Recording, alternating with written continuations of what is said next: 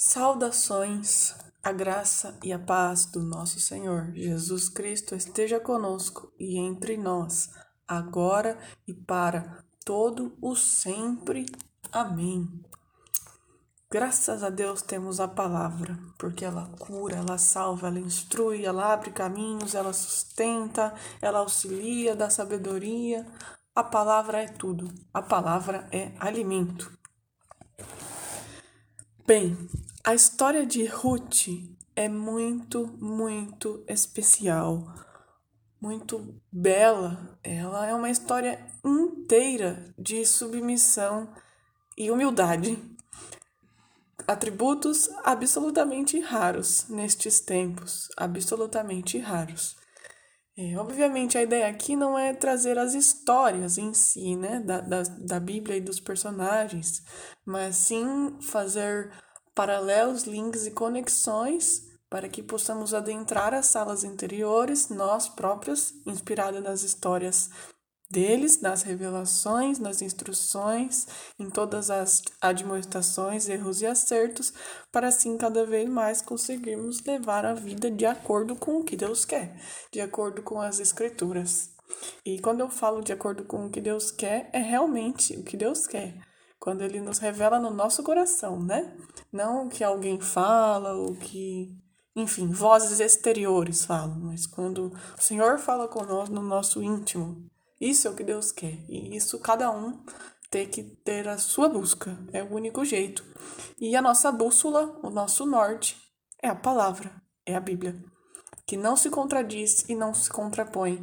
De Gênesis a Apocalipse, um só é o mesmo Espírito que revela todas as coisas, todas se conectam, apesar de eras, apesar de milênios, centênios de anos, as palavras dos profetas, as palavras dos apóstolos, todas as conexões dos reinados, as profecias e revelações, todas elas se conectam. Então é muito importante nós sabermos qual o nosso posicionamento no meio disso tudo e, obviamente, obviamente, captar esse espírito para que possamos sobreviver ao dia mal, que cada dia ficará pior. E isso não é pessimismo, isso é diagnóstico da própria Bíblia. Caminhamos para o Armagedon, para o Apocalipse, tempos obscuros que o mundo não viu e jamais verá novamente. Pois é, estejamos nós então atentos e despertos. Bem, a história de Ruth é curiosa porque, bem, ela tinha uma irmã elas eram moabitas, ou seja, elas não eram judias, elas não eram hebreias, não eram da linhagem genealógica do, do povo, né, da onde descenderia o Messias, o Cristo. E assim, os dois maridos delas morrem, morrem, que eram, no caso, hebreus. E aí, a mãe dos, dos maridos, que chamava Noemi, diz: Ora, voltem para suas casas, porque como vai ser? Duas viúvas, eu, os, os genros morreram, voltem para suas casas, né? Tchau, voltem para os deuses de, de vocês. E a Ruth fala para Noemi: Aonde você for, eu também vou. Onde for a sua morada, vai ser a minha também. O seu povo é o meu povo. O seu Deus será o meu Deus. Olha que incrível a fidelidade de Ruth, a sua sogra. Olha só essa relação. Que saudável, que incrível também. Outra coisa absolutamente rara nos dias de hoje, não é mesmo? Geralmente, quando se une cônjuges ou sei lá, eu, né? A existem rinchas, existem é, ciúmes, coisas assim absolutamente péssimas. E olha que incrível essa fidelidade. E a, a Noemi fala: Não, volta, volta, tua irmã voltou, né? A, a irmã de Ruth voltou para Moab, para os deuses, para os pais dela. Né? Mas a Ruth, ela foi fiel, ela falou: Não, não, não, eu quero onde você morrer, ser sepultada. E que a Vé mande esse castigo e acrescente mais esse, se outra coisa não ser a morte me separar de ti. Olha, olha a coragem da Ruth, muito corajosa. Olha essa promessa que ela fez.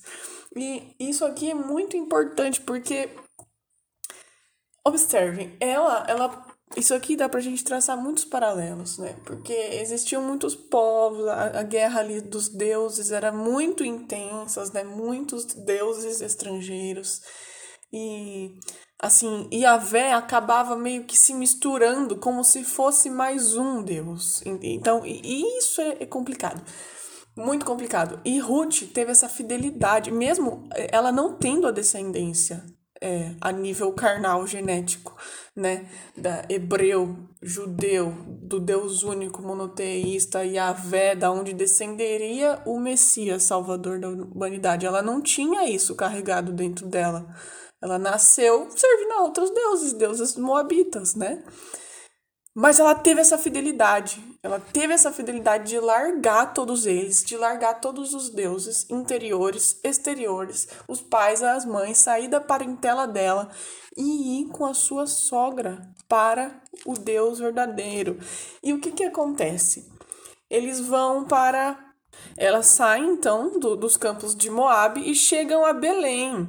E chegam a Belém, onde lá tem uma pessoa que se chama Boss. É, é complicado aqui agora eu destrinchar toda a história e tal, mas o Boss, ele teria é, direito sobre a Ruth. Ele era um parente próximo do, é, do Emelec, que era o marido da Ruth que tinha morrido.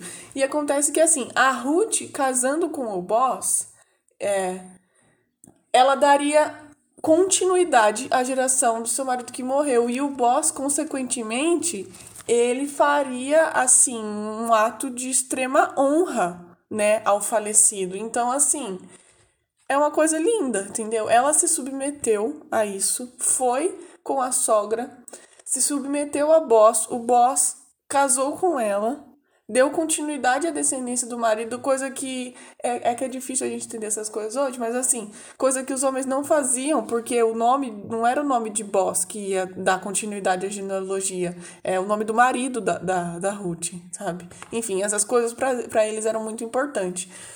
E o que que acontece? Eles se casaram, Boss casou com Ruth, desposou, né, Ruth, e eles tiveram um filho. Odeb. E quem foi Odeb? Ninguém menos que pai de Jessé. Quem foi Jessé? Pai de Davi. E quem foi Davi, gente? Simplesmente o maior rei, descendência, leão da tribo de Judá, do qual veio Jesus, o Cristo. Olhem que importante isso aqui. Uma atitude, uma atitude que a Ruth teve de ter coragem de largar os deuses dela, os pais dela, as coisas que ela estava familiarizada e ir pra, com a sogra para Belém, um povo que não era o dela, um Deus que não era o dela. E essa atitude de coragem ela gerou, sendo estrangeira, sendo estrangeira, ela foi mãe do ventre da onde descenderia Cristo Jesus. Isso é pouco ou é muito? Fala sério. Que incrível. Então, cada atitude nossa é muito, muito importante. E cada vez mais manter e pedir o espírito de submissão e de humildade, nossa, isso é a coisa mais importante da nossa vida. E sim, assim, é discernir também, né?